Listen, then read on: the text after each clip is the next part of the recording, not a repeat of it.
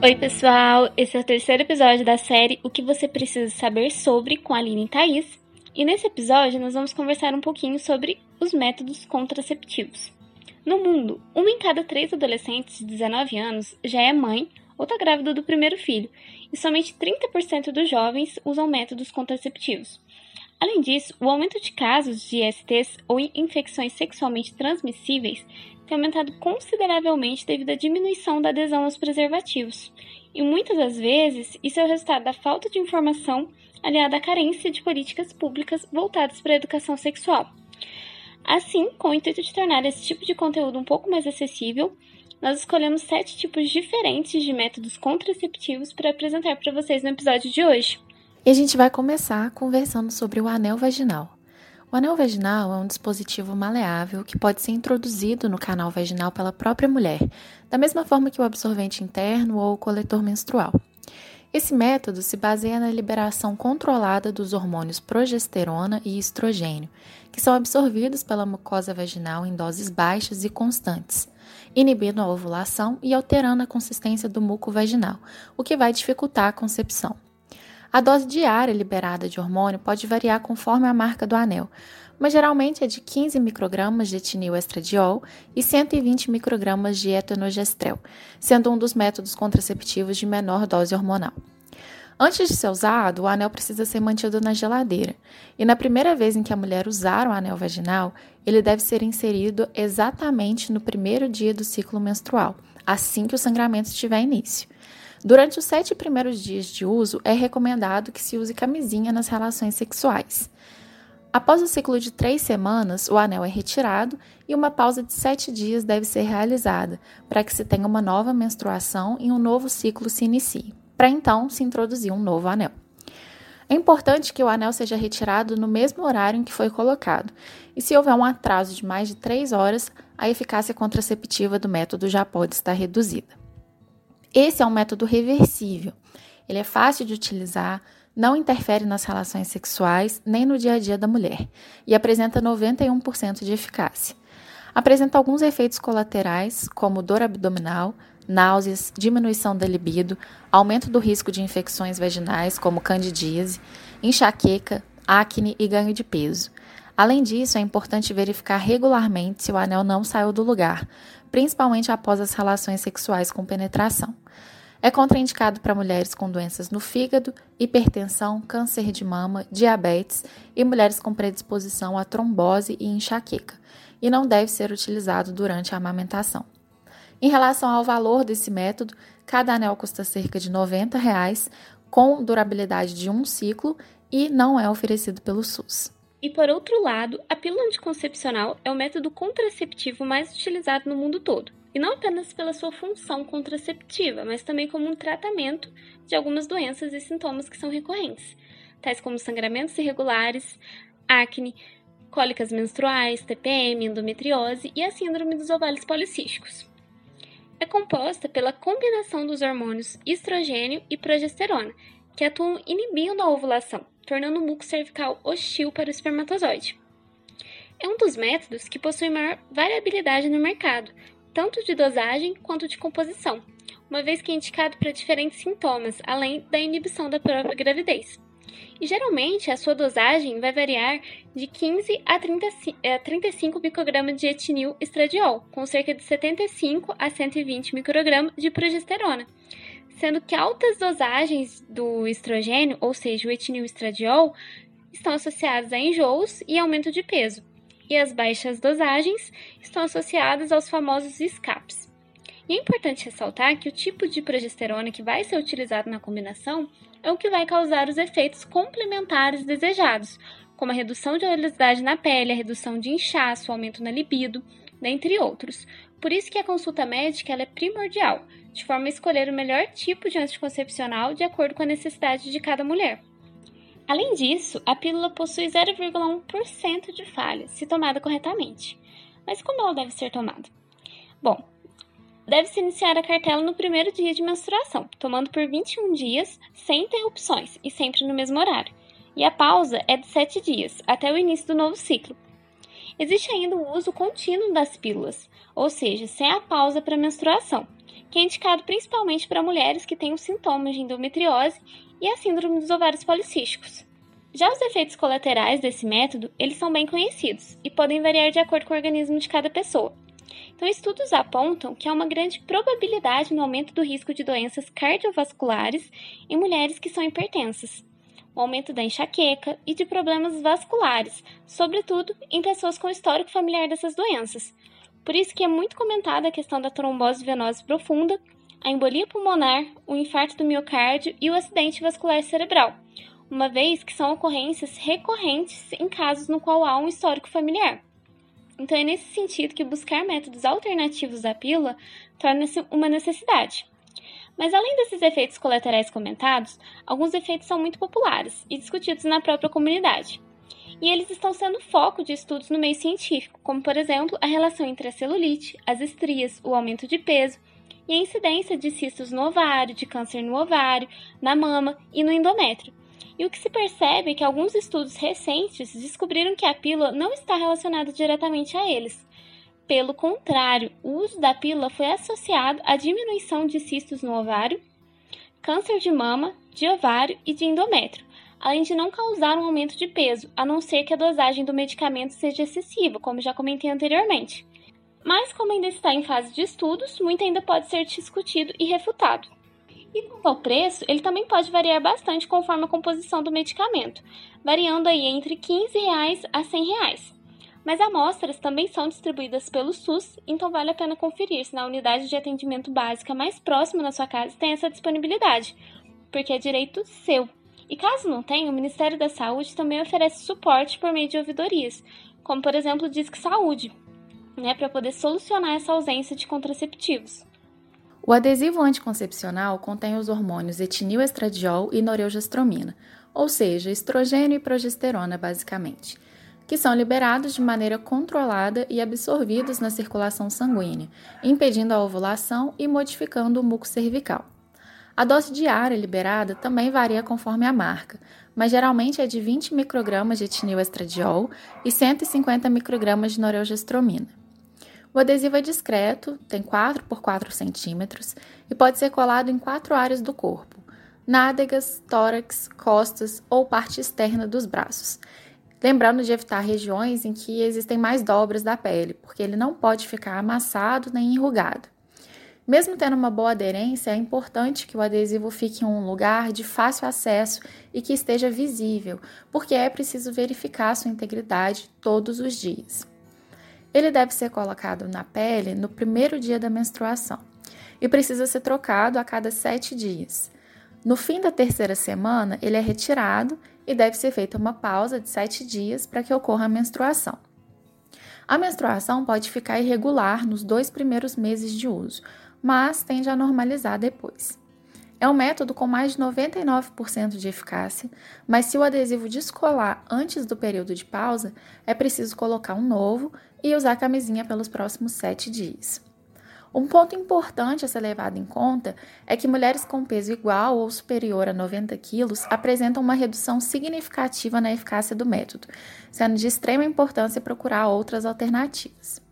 Os efeitos colaterais são bem parecidos com o da pílula anticoncepcional, incluindo irritação na pele, aumento da pressão arterial, enjoo, dor nos seios, cólicas, variações de humor, tontura, queda de cabelo e aumento das infecções vaginais.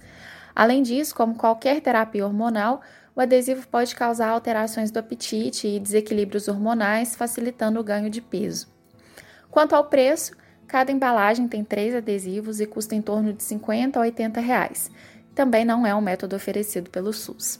E diferentemente dos métodos anteriormente comentados, o diafragma é um método de barreira, tal como a camisinha, uma vez que ele não age por meio da liberação de hormônios, o que de fato é um ponto positivo, mas ao contrário da camisinha, ele não protege contra as ISTs.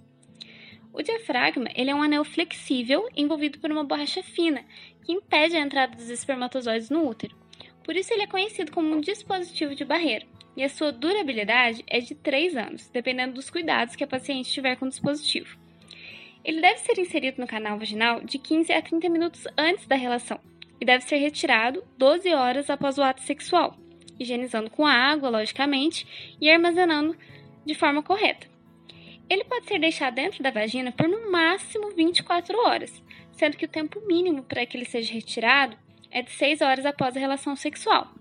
Mas e aí, eu posso ter mais, uma, mais de uma relação sexual nesse meio tempo com o mesmo dispositivo? Como não é indicado tirar esse dispositivo antes dessas 6 horas, se você for ter outra relação, é recomendado que você utilize mais espermicida, né? E não faça a retirada do dispositivo. É importante ressaltar ainda que o uso de, de espermicida sozinho ele tem uma baixa eficácia, cerca de 72%, e eles agem dificultando o deslocamento dos espermatozoides dentro da vagina. Infelizmente, é muito comum que algumas mulheres tenham reações alérgicas a eles, já que eles são substâncias químicas em contato com uma região muito sensível. Por isso que vale a pena conferir né, e consultar a sua ginecologista antes de utilizá-lo por conta própria.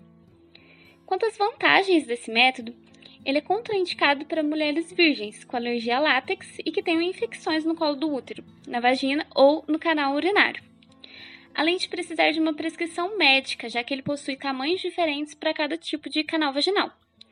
Outro ponto negativo é a necessidade dele ter que ser utilizado juntamente com o espermicida, né, dada que a eficácia dele sozinho é de 88%, ou seja, ela é menor do que as eficácias já comentadas nos métodos anteriores.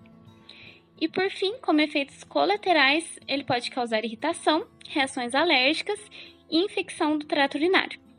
E a grande vantagem desse método é o baixo custo, levando aí em consideração a sua durabilidade de 3 anos.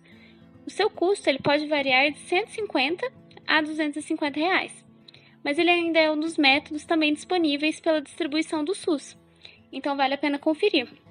Apesar do crescente número de usuárias de métodos contraceptivos, 41% das gestações mundiais não foram planejadas.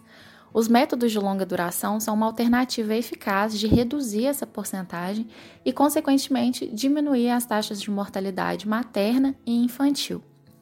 O implante anticoncepcional é um método reversível de longa duração que apresenta mais de 99% de eficácia.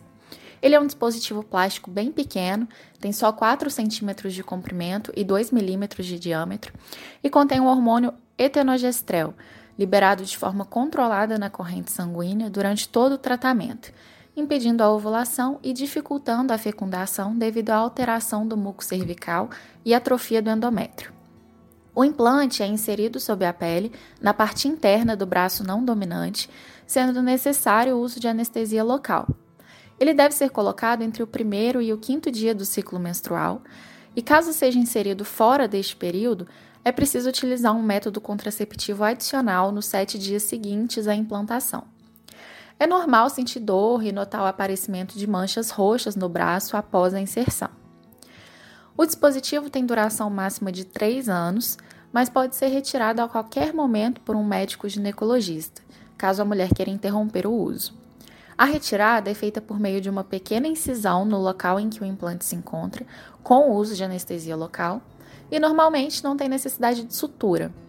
Depois da remoção, a fertilidade volta ao normal após um mês.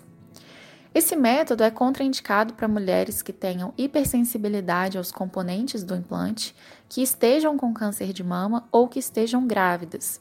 Os principais efeitos colaterais são sangramento frequente e irregular, dor de cabeça, aparecimento de acne, ganho de peso, variações de humor e diminuição da libido. Foi observado que as maiores taxas de aparecimento dos efeitos adversos ocorrem nos primeiros três meses após a inserção, com queda progressiva até o fim do período de uso. Apesar de ser um método muito eficiente e prático, é caro e exige a presença de um profissional de saúde para sua inserção. O preço médio, somando o implante e o procedimento, varia de R$ 2.500 a R$ 4.000 e, por enquanto, não é oferecido pelo SUS. E outro método de longa duração é o DIL. E ele é o segundo método reversível mais utilizado no mundo. Aqui no Brasil, o seu uso ainda é pouco difundido, principalmente em regiões onde a renda e a escolaridade são mais baixas. Estudos até revelam que o seu uso está associado ao nível de conhecimento das mulheres, sendo essas escolarizadas, brancas, com plano de saúde, solteiras e sem filhos. Enquanto a eficácia desses métodos, ela equivale à das esterilizações femininas e masculinas, colocando-o no topo dos contraceptivos com 99,3% de eficácia. Mas e como ele age no organismo? Bom, primeiramente o DIU ele é um dispositivo intrauterino composto por uma haste de polietileno em formato de T, que pode variar de tamanho conforme a marca e o tamanho do colo do útero da mulher. Ele fica localizado na cavidade uterina. E existem dois tipos de mecanismos de ação. O hormonal, que é popularmente conhecido como SIL, sendo a marca mais conhecida no Brasil o Mirena, e o não hormonal, conhecido como DIU cobre, que é uma boa opção para mulheres que possuem contraindicações ou intolerância ao estrogênio e à progesterona. O DIU hormonal ele é revestido com uma membrana que controla a liberação local de cerca de 20 microgramas por dia de levonorgestrel, que é um progestogênio sintético responsável pelo espessamento do muco cervical, que vai dificultar assim a penetração dos espermatozoides. A sua eficácia ela dura entre 5 e 7 anos, dependendo do modelo. Já o não hormonal, ele age como um contraceptivo pela liberação em baixa quantidade de íons cobre no útero, que vão se comportar como espermicidas, causando assim uma reação inflamatória local devido à alteração das concentrações de fluido luminal, muco cervical e atrofia nas células do endométrio, inibindo assim a função e mobilidade dos espermatozoides. Estudos apontam que a eficácia desse método dura por pelo menos 12 anos, mas ainda é indicado que se troque o dispositivo após 10 anos de uso. E os efeitos colaterais de cada dispositivo DIU também vão diferir entre si. O DIU hormonal ele atrofia o endométrio e por conta disso há uma redução de 97% na perda de sangue menstrual consequentemente, uma redução significativa das cólicas menstruais. Há um aumento na taxa de sangramento de escape, que é uma imprevisibilidade né, e uma desvantagem incômoda para a maioria das mulheres, mas ela conta ainda com uma taxa de incidência de amenorreia de 17%, que é a ausência de menstruação. É um método muito utilizado para o tratamento de sangramentos menstruais muito intensos, que acometem, por exemplo, a endometriose, dentre outras doenças, né? E ele também pode ser contraindicado para mulheres com câncer de mama. O diurno hormonal intensifica o sangramento menstrual em 35%, com aumento subsequente das cólicas, com uma maior taxa de sangramentos irregulares nos primeiros seis meses. Portanto, poucas inflamações estão de fato associadas aos dois tipos de DIL, com poucas contraindicações, sendo que em ambos a fertilidade é completamente recuperada após a remoção do dispositivo. Mas antes de finalizar esse método, eu só queria completar rapidamente sobre o DIU prata, ou seja, o mais recente dispositivo intrauterino que está disponível no mercado. É um tipo de DIU não hormonal e por isso ele age da mesma maneira no organismo que o DIU cobre, até porque ele também tem a presença de cobre. Mas o seu diferencial é que a adição da prata ela reduz a oxidação do cobre e com isso aumenta a eficácia do dispositivo, dado que o cobre se fragmenta em menores taxas. Outro ponto positivo da adição da prata é a redução do fluxo menstrual intenso e das cólicas, em comparação com o DIU apenas de cobre, já que a liberação de íons é muito menor. Mas a sua durabilidade é reduzida, né? dura cerca de 5 anos. E ele possui uma geometria diferenciada também, em formato de Y, que vai reduzir a probabilidade de perfuração uterina. Agora, em relação aos custos, o DIU cobre ele custa em média de 100 a 150 reais, sendo que é o único dos DIUs comentados que é distribuído pelo SUS. O DIU prata ele custa em média entre 250 e 400 reais, e o DIU hormonal custa em média entre 600 e 1.500 reais, todos sem contabilizar o valor cobrado pelo procedimento médico de inserção, uma vez que é necessário que a ginecologista insira o dispositivo com todos os cuidados e precauções. Apesar de todos esses métodos serem muito interessantes e eficazes, o único capaz de evitar a gestação e proteger contra ISTs é a camisinha. As ISTs representam um sério problema na saúde reprodutiva, principalmente entre adolescentes. A desinformação sobre o assunto e a falta de preparo familiar para conversar com jovens sobre sexualidade são os principais fatores responsáveis pelos altos índices de contaminação. Sendo assim, é clara a importância da escola e do setor de saúde na educação sexual dos jovens. Um estudo realizado em 2011 revelou que os adolescentes possuíam conhecimento a respeito dos métodos contraceptivos e onde obtê-los, mas ainda assim muitos relataram que não os utilizavam. Então é óbvio que existe uma falha na conscientização sobre a gravidade das ISTs, que podem causar esterilidade, câncer de colo de útero e doenças inflamatórias, além de interferirem negativamente na autoestima. A camisinha masculina, apesar de ter baixo custo e ser de fácil aquisição e uso, é um método controlado pelos homens, o que pode justificar a dificuldade das mulheres para negociarem seu uso. Culturalmente, espera-se que as mulheres se mostrem inexperientes e pouco predispostas ao sexo e que os homens tomem a iniciativa. Essa visão de passividade feminina no sexo, aliada ao controle da sexualidade e à desigualdade de gênero, traz sérias implicações para a negociação do sexo seguro. Uma forma de contornar esse problema é o uso da camisinha feminina. Só que a divulgação da camisinha feminina é quase inexistente e muitas mulheres nem conhecem essa possibilidade de prevenção.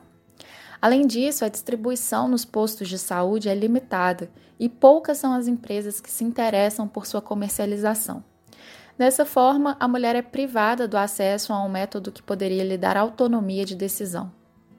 A camisinha feminina, além de ser um método eficiente de contracepção e prevenção de ISTs, apresenta vantagens como praticidade de uso, viabilidade de colocação até 8 horas antes do contato sexual, possibilidade da mulher conhecer melhor sua própria anatomia, suprir a falta de lubrificação vaginal e facilitar ou até mesmo possibilitar a relação sexual para homens com ejaculação precoce ou ereção insuficiente.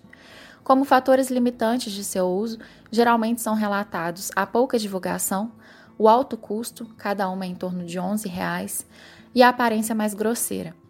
Além disso, algumas mulheres podem apresentar alergia, dificuldade na colocação, desconforto e diminuição da sensibilidade. Bom, pessoal, e como vocês podem ver, existem vários métodos anticoncepcionais, cada um com a sua particularidade, vantagens e desvantagens. E para a gente entender um pouquinho mais sobre isso fora da teoria, a gente convidou a Jennifer Paulino para contar para a gente sobre a experiência dela com o anel vaginal e com o DIL. Jennifer, seja muito bem-vinda e pode ficar à vontade, viu? Oi, meninas. Muito obrigada pelo convite para participar da conversa. É um prazer estar aqui conversando com vocês. Então, eu coloquei o DIL de cobre porque eu não queria hormônios. Eu achei o custo-benefício muito bom foi bem tranquilo pedir para o convênio, a colocação no consultório também. É, eu senti algumas cólicas, mas são bem suportáveis. E no dia a dia eu até esqueci que eu estava usando ele. Só que na primeira menstruação, depois de colocar, eu tive uma hemorragia que já estava durando cinco dias. E eu percebi no banho que o DIU tinha soltado e estava saindo. Aí eu fui no hospital e lá a médica disse que se tivesse totalmente solto, não daria para recolocar. E tava. Então ela só tirou e eu fui para casa com remédio que cortasse o sangramento. Não doeu nem nada assim não, mas quando eu consultei com a minha ginecologista, ela falou que não compensaria tentar colocar de novo, porque eu já estava com anemia e se meu corpo rejeitasse de novo e eu tivesse outra hemorragia ou algo assim, podia piorar. Então, eu comecei a usar o anel vaginal e ele tem um custo-benefício um pouco mais alto, mas eu tô gostando demais. Eu só preciso lembrar dele duas vezes no mês, que é quando eu coloco e quando eu tiro, e de resto eu nem lembro que eu uso. Mas eu acho melhor tirar para me relacionar com alguém.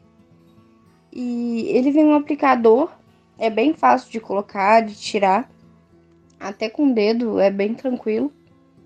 Eu já estou usando há quase dois anos, não tive nenhum problema com ele e também não notei nenhuma diferença significativa no meu corpo.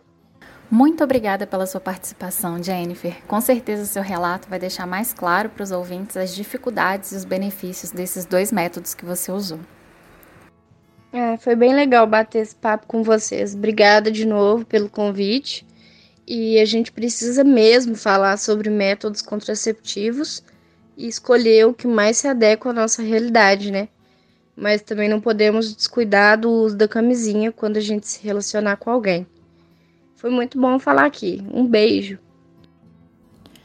Nossa intenção com esse episódio foi mostrar para vocês que existem muitas opções e que é urgente que mais investimento seja direcionado a pesquisas sobre a saúde da mulher, porque não importa o método, sempre existem efeitos colaterais que causam grande desconforto e preocupação. Esperamos que essas informações ajudem vocês a refletir e selecionar um método que atenda às suas necessidades. E por favor, sempre entrem em contato com um médico ginecologista antes de dar início a qualquer um desses tratamentos, para que ele possa te orientar e te ajudar a entender o seu corpo. Boa semana, pessoal!